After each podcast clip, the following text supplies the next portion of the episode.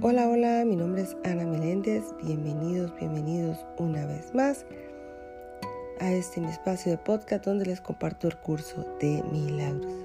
Quiero darle gracias a Dios por esta inmensa bendición de poder estar con todos ustedes un día más. Y continuando con el libro de ejercicios, la lección 228, libro de ejercicios 228, la lección.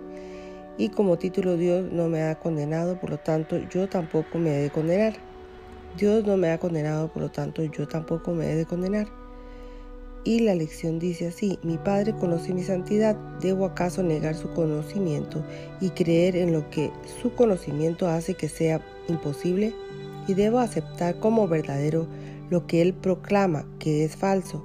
¿O debo más bien aceptar lo que su palabra dice que soy? Toda vez que Él es mi Creador y el que conoce la verdadera condición de su Hijo, Padre, estaba equivocado con respecto a sí mismo porque no, no reconocía la fuente de mi procedencia. No me he separado de ella para adentrarme en un cuerpo y morir. Mi santidad sigue siendo parte de mí, tal como yo soy parte de ti. Mis errores acerca de mí mismo son sueños. Hoy los abandono y ahora estoy listo para recibir únicamente tu palabra acerca de de lo que realmente soy. Hasta aquí termina la lección del día de hoy. Gracias infinitas una vez más por haber estado en este espacio.